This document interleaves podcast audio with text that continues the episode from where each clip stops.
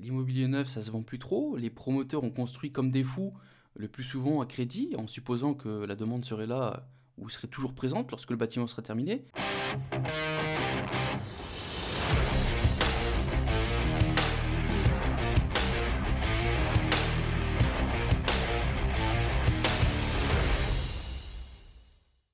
Bonjour et bienvenue tout le monde, bienvenue sur ce tout nouvel épisode du podcast Grain d'investisseur. Comme d'habitude, c'est Anthony et c'est toujours un plaisir de vous accueillir pour l'épisode du jour. Les amis, j'espère que vous avez la forme, que vous avez la pêche.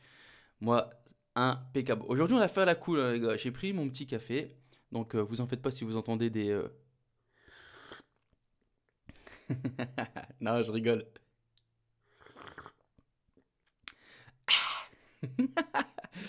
non, je rigole, c'est bon. Quittez pas l'épisode. J'ai des choses hyper importantes à vous apprendre. Vous allez voir, vous allez en prendre plein les yeux. Je vais vous donner. Vous allez quitter cet épisode, vous serez riche. Un million de dollars sur le compte. Sûr.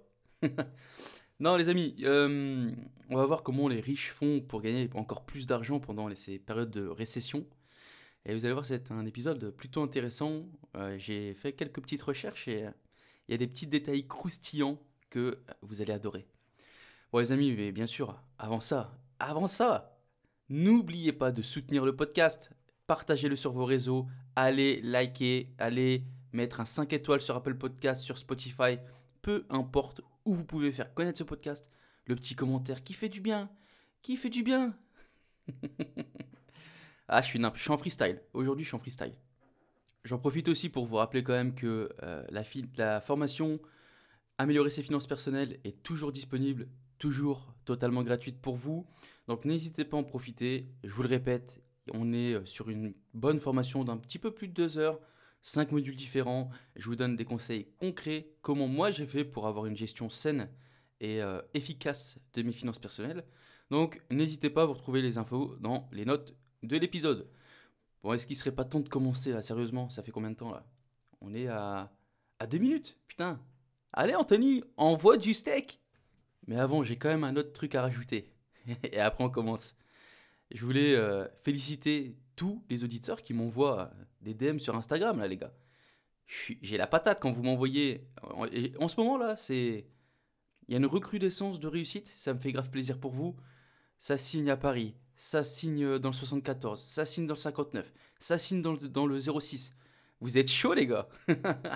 Je suis hyper content pour vous. Euh, C'était aussi l'objectif de ce podcast. hein. C'était euh, de, vous donner la patate, de répondre à, à des, petits, euh, des petits problèmes que vous pouvez rencontrer par rapport à l'investissement. Et franchement, vos retours, ça me fait, franchement, ça fait bien kiffer. Donc, gros big up à vous. De toute façon, c'est vous qui êtes le maître de votre avenir. N'oubliez pas. Allez, on rentre dans le vif du sujet. Et quoi de mieux pour parler de récession que maintenant? Parce que elle est certainement devant nous maintenant, cette récession. Et je vais vous donner un petit aperçu de la façon dont les riches font pour devenir encore plus riches lorsque l'é- l'économie est en ruine, comme c'est le cas, euh, ou potentiellement le cas actuellement. Alors, premier, euh, comment on peut dire, premier point clé, c'est l'aide du gouvernement, le renflouement du gouvernement. Dans des périodes comme ça, vous pouvez être aussi irresponsable que vous le souhaitez avec votre entreprise et vous pouvez faire entre, guillemets n'importe quoi. Dans ces périodes-là, en fait, au moment où vous êtes sur le point d'échouer, le gouvernement va intervenir, va vous donner de l'argent gratuitement pour que les choses continuent. Pourquoi vous me direz? Eh j'ai j'ai la réponse. Parce que les entreprises sont une partie importante de l'économie. En fait, les entreprises embauchent des milliers de personnes qui, euh, bah, si elles devaient euh, échouer, le gouvernement devrait faire face à, un phénomène comme ce qui est arrivé aux banques en 2008, avec la crise des subprimes. Donc, euh, le gouvernement sera toujours là pour, pour mettre, je sais pas comment dire, pour temporiser un peu, tu vois, cette, cette galère. Et donc, ils vont vous aider, ils vont aider les riches encore plus financièrement. Deuxième point, les riches sont le filet de sécurité ultime du gouvernement. Je te dirais même, c'est le, c'est le numéro vert du gouvernement en cas de souci. Parce que ceux qui n'ont pas de difficultés, donc les riches, hein, les riches qui n'ont pas de difficultés, c'est à ce moment-là qu'ils vont profiter pour ramasser des obligations d'État à droite et à gauche. Alors, pour information, c'est quoi une obligation d'État? Grosso modo, c'est la façon dont les gouvernements vont emprunter de l'argent aux entreprises et aux particuliers avec un rendement qui est euh, assez décent, on va dire, avec peu ou pas de risque. Donc pour les riches, c'est jackpot. C'est vraiment jackpot parce que, à moins que le gouvernement ne s'effondre, ils sont sûrs et certains de récupérer leur argent plus les intérêts. Donc c'est un placement euh, tip-top pour ceux qui ont de l'oseille. Et les pays les plus développés économiquement, ils utilisent cet instrument financier pour réguler le marché sans avoir besoin d'imprimer encore plus d'argent. Et donc, parce que pour information, je ne sais pas si vous le savez, mais plus on imprime d'argent, qu'on crée de l'argent à partir de rien, ça va dévaluer la monnaie. Et à un moment, en fait, si tu imprimes beaucoup trop, et que tu es le seul qui le fait, euh, ton, ta monnaie va s'effondrer. 3. Dumping ou shorting des actions. Il y a une raison pour laquelle les riches en fait ont constamment, euh, si tu regardes les plus riches, ils ont tous de l'immobilier et ils ont tous de la bourse. Et il y a une raison pour ça, c'est que les riches gardent toujours constamment un œil sur le marché parce que ils aiment penser un à trois coups d'avance, sur la, sur la courbe. Et ils vont toujours essayer de se mettre dans la bonne position pour tirer le meilleur parti de ce qui va se passer, comme lorsque le, coronavirus a commencé à se propager en Chine. Il y a de, nombreux, euh, de nombreuses personnes ultra riches qui, euh, on va dire, l'avaient remarqué. Et ils ont commencé à vendre les actions les plus susceptibles d'être affectées par le virus jusqu'à vendre à découvert. Et les vendeurs à découvert, il faut savoir qu'ils ont gagné plus de 50 milliards. 50 milliards de dollars pendant le coronavirus.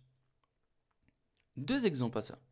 Je vais vous donner deux exemples que euh, un, milliardaire ont fait, enfin des milliardaires ont fait pendant cette crise du coronavirus. Bill Ackman, c'est euh, le PDG de la gestion de capital de Pershing Square. Bah, ce mec, il a transformé 27 millions de dollars en 2,6 milliards. 27 millions, 2,6 milliards. Comment il a fait? En pariant sur les marchés qu'ils allaient s'effondrer en raison du coronavirus. Et c'est là la magie du truc, c'est que l'utilisation de l'effet de levier, ça lui a apporté euh, une somme indécente. Deuxième exemple, un groupe de personnes ultra riches qui ont collectivement, alors j'avais les noms, c'était pas utile que je vous les donne, donc euh, j'ai euh, anonymat total. Donc c'est un groupe de personnes ultra riches qui ont collectivement déchargé jusqu'à 11 millions de dollars en actions entre fin janvier et début février. 11 millions, c'est quand même euh, c'est quand ouf. Et c'est à ce moment-là que les riches sortent généralement faire du shopping. Mais au lieu d'aller acheter, euh, je sais pas si vous vous souvenez de cette crise, la crise du papier toilette. Je voulais le mettre cet exemple parce qu'il était tellement violent. Au lieu de s'approvisionner en papier toilette, eux ils allaient acheter des actions des plus grandes entreprises à prix réduit tous ces clochards allaient acheter du, du papier toilette à Carrefour. Et eux, ils étaient là. Ils ont acheté du Amazon, du Apple, du Google. Tout ça à un prix, mon gars, défiant toute concurrence. Next. Alors, on a le quatrième point. Le quatrième point, c'est fondamentalement une récession. C'est le Black Friday pour les riches. Et c'est grâce à ces périodes de récession que les portefeuilles vont fournir des rendements des fois à plus de 40%. Parce que quand tout est, tout est en bas, mon gars, quand tout est en bas, c'est... Tu regardes dans toutes les... T'as beau regarder dans n'importe quelle direction, c'est que c'est gris ou noir. Il n'y a, pas une, pas une petite lueur, rien du tout. Bah, il n'y a que ceux qui ont de l'argent qui vont acheter. Parce que la plupart du marché, les particuliers, etc., etc. Tu crois vraiment que, à l'heure actuelle, par exemple, tu vois euh, le S&P 500, putain, il est en train de descendre, descendre, descendre. Est-ce que tu crois vraiment que le petit particulier qui a envie d'investir pour sa retraite, qui est euh, un peu drivé par, euh, par les news, BFM, etc., etc., est-ce que tu penses qu'à l'heure actuelle, il est en train de, il est en train d'acheter? Non. Non, donc ça fait quoi? Il y a plus de vendeurs que d'acheteurs, donc le prix va encore descendre. Et puis euh, les riches, ils raflent tout en achetant à coups de millions.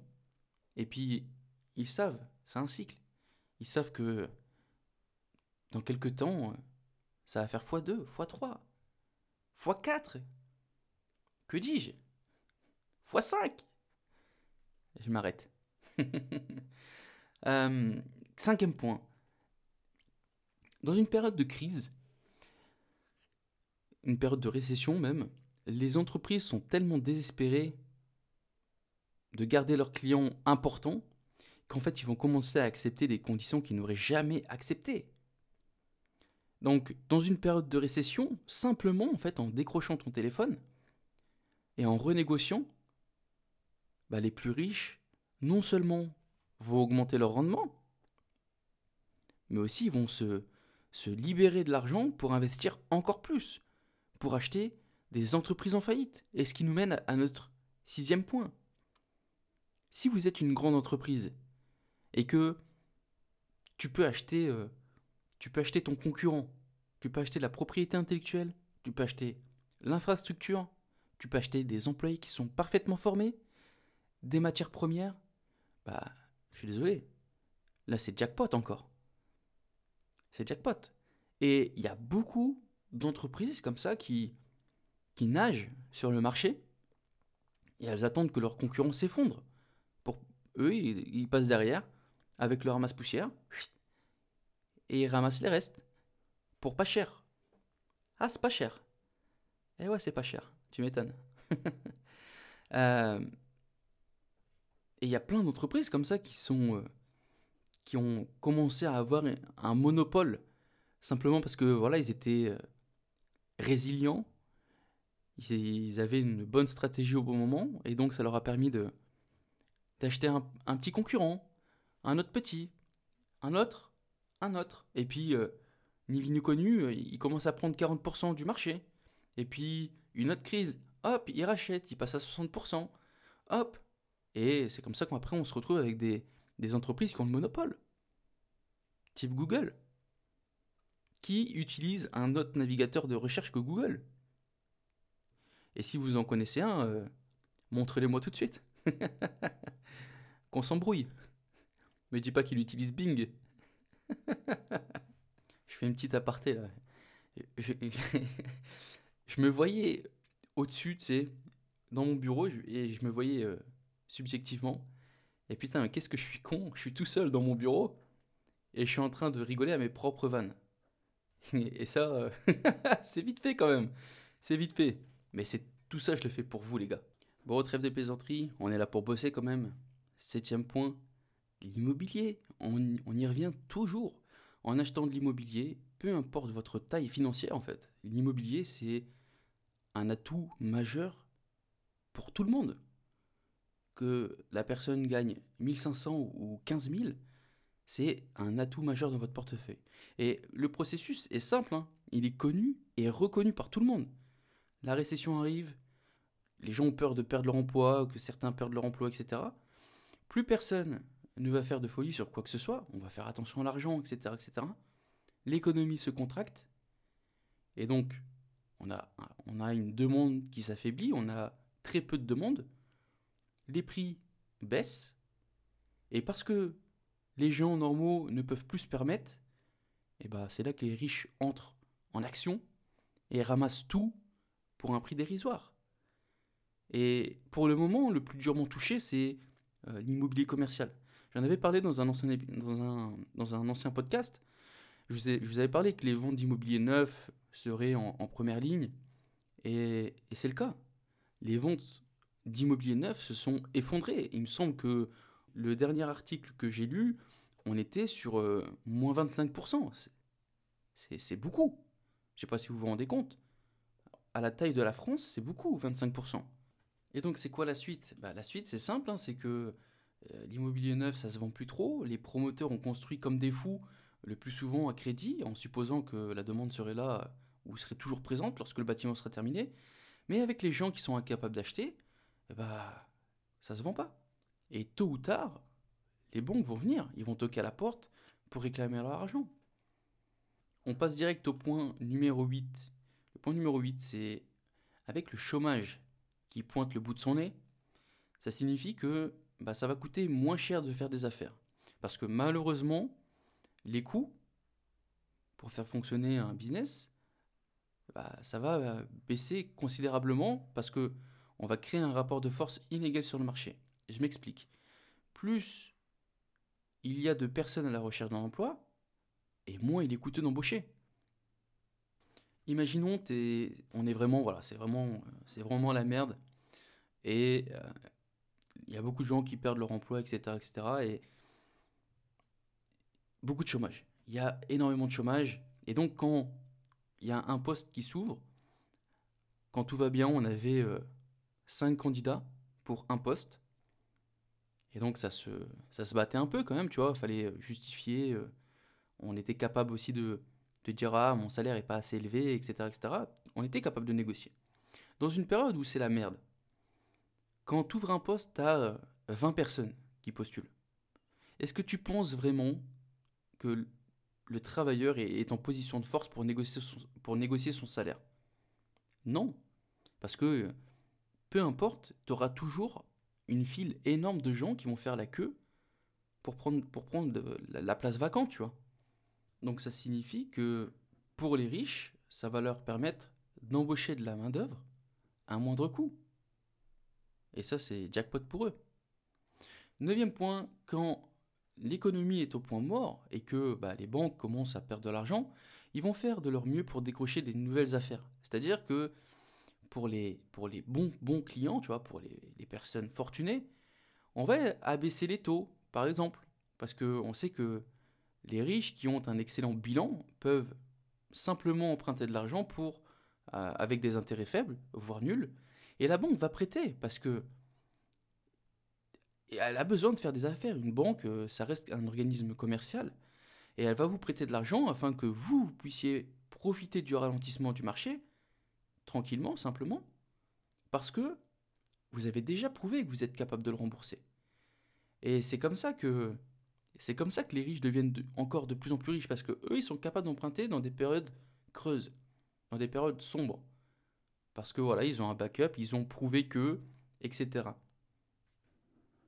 Dixième point, on passe à un point qui est un petit peu, euh, un petit peu touchy. les riches déplacent leur argent vers des paradis fiscaux pour stocker de la valeur. Pas pour ce que vous croyez, pas pour euh, profiter. Alors bien sûr, bien sûr, on paye trop d'impôts, merde. Mais surtout, l'une des choses que les riches craignent le plus, bah, c'est que le gouvernement dévalue l'argent par la création monétaire, etc. Au cours des 100 dernières années, ça a quand même été le principal moyen que les gouvernements ont, mis en place pour stabiliser l'économie. Imprimer, imprimer, imprimer. Mais le problème, c'est que c'est c'est cool, ok? Mais c'est des, véritables factures à payer tôt ou tard.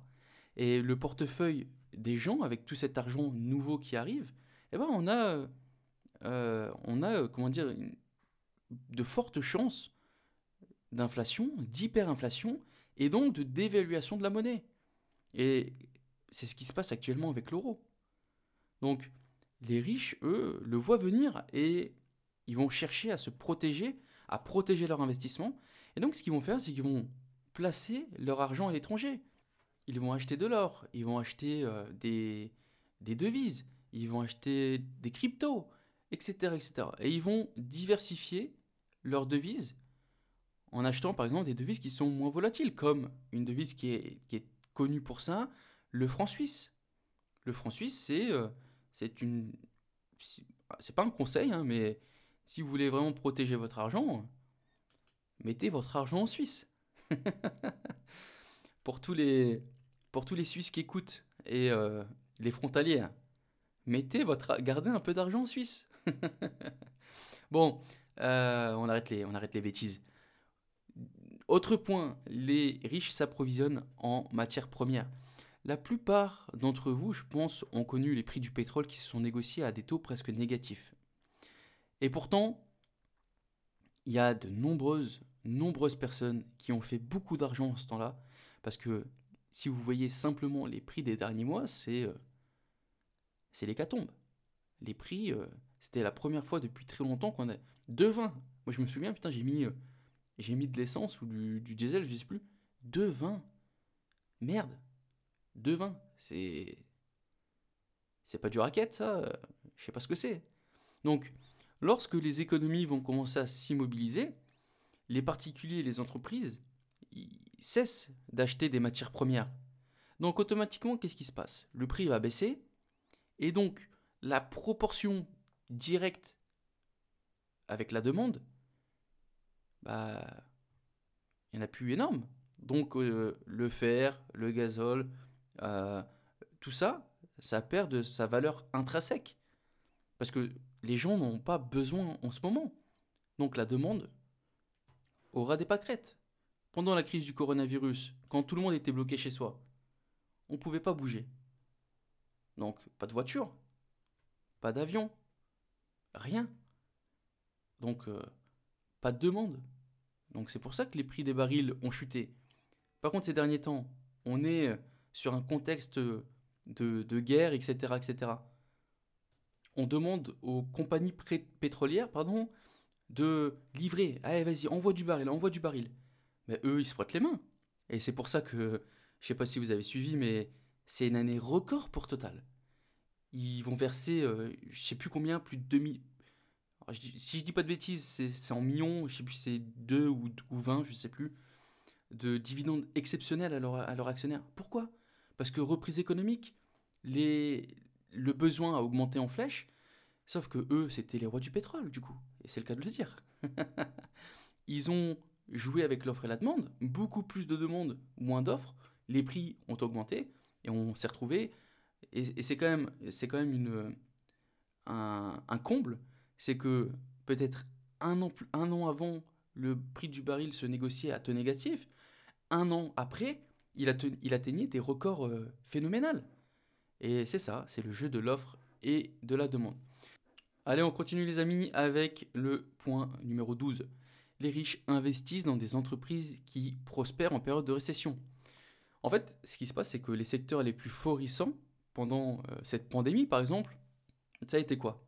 Ça a été le commerce euh, électronique, Amazon, en mettant l'accent sur, euh, sur de la livraison, etc., ou de produits comme de divertissement, comme YouTube, Netflix, Amazon.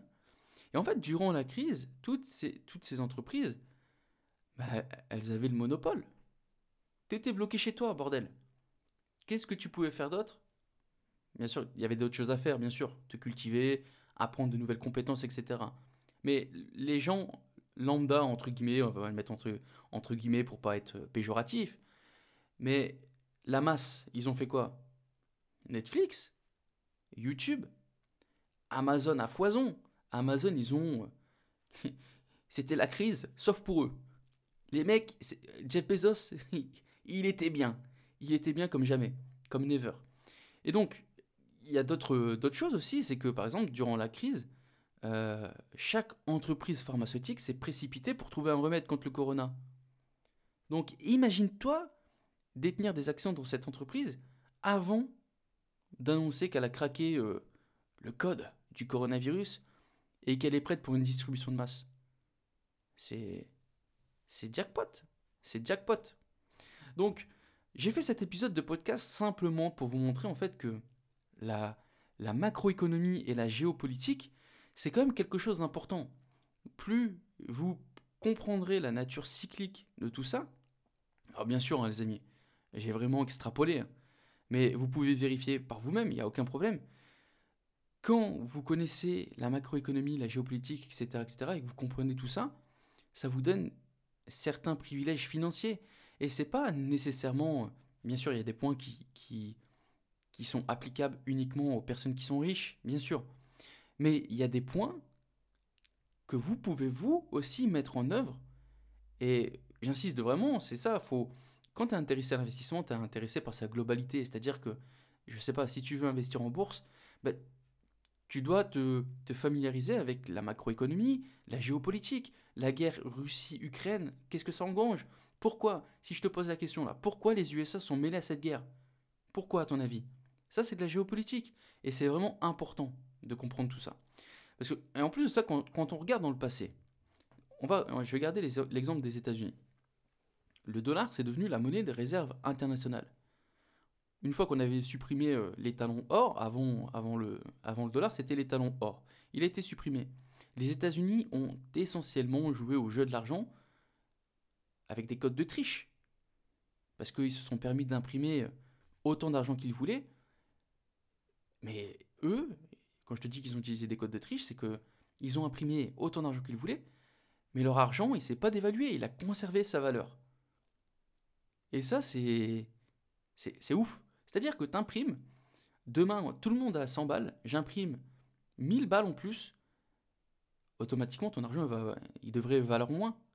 Et pourtant, ce n'était pas le cas avec les États-Unis. Mais je pense que c'est probablement en train de changer parce que avec la Chine qui, qui est là, hein, ça y est, la, Chine avant, les États-Unis regardaient la Chine dans le rétro. Je peux te dire que là, ils sont en train de se regarder euh, côte à côte à travers la vitre, comme si c'était Vin Diesel et, euh, et son acolyte. Hein. Et quand je vous dis qu'ils sont endettés un max, je rigole pas, hein, ils sont endettés à l'heure actuelle à plus de 25 000 milliards de dollars. Pour information, je viens d'aller rechercher euh, en live la dette de la France. Dites-vous que tous les pays de l'Union européenne, on est à 12 000 milliards. La France, 2 739 milliards de dettes. Donc, euh, on commence à, ça commence à parler un peu quand même, tu vois. Et donc c'est ça, le, plan américain, ça a été ça, c'était d'imprimer de l'argent, de stimuler la croissance, sans aucun euh, regard euh, au-dessus, tu vois. Bon voilà les amis, c'est tout pour l'épisode du jour. Merci beaucoup d'avoir écouté ce podcast. Si vous avez kiffé, n'hésitez pas à laisser une petite note 5 étoiles sur Apple Podcast. Ça me ferait grave plaisir. Ça m'aide vraiment beaucoup. Ça aide également d'autres personnes à trouver le podcast. Je vous la refais pas. Je sais que dès la fin de cet épisode, vous allez, vous allez aller noter. Je le sais, j'ai confiance en vous. Bon, je vous souhaite plein de bonnes choses. N'oubliez pas, 1% chaque jour. Et je vous dis à la semaine prochaine. Ciao, ciao, ciao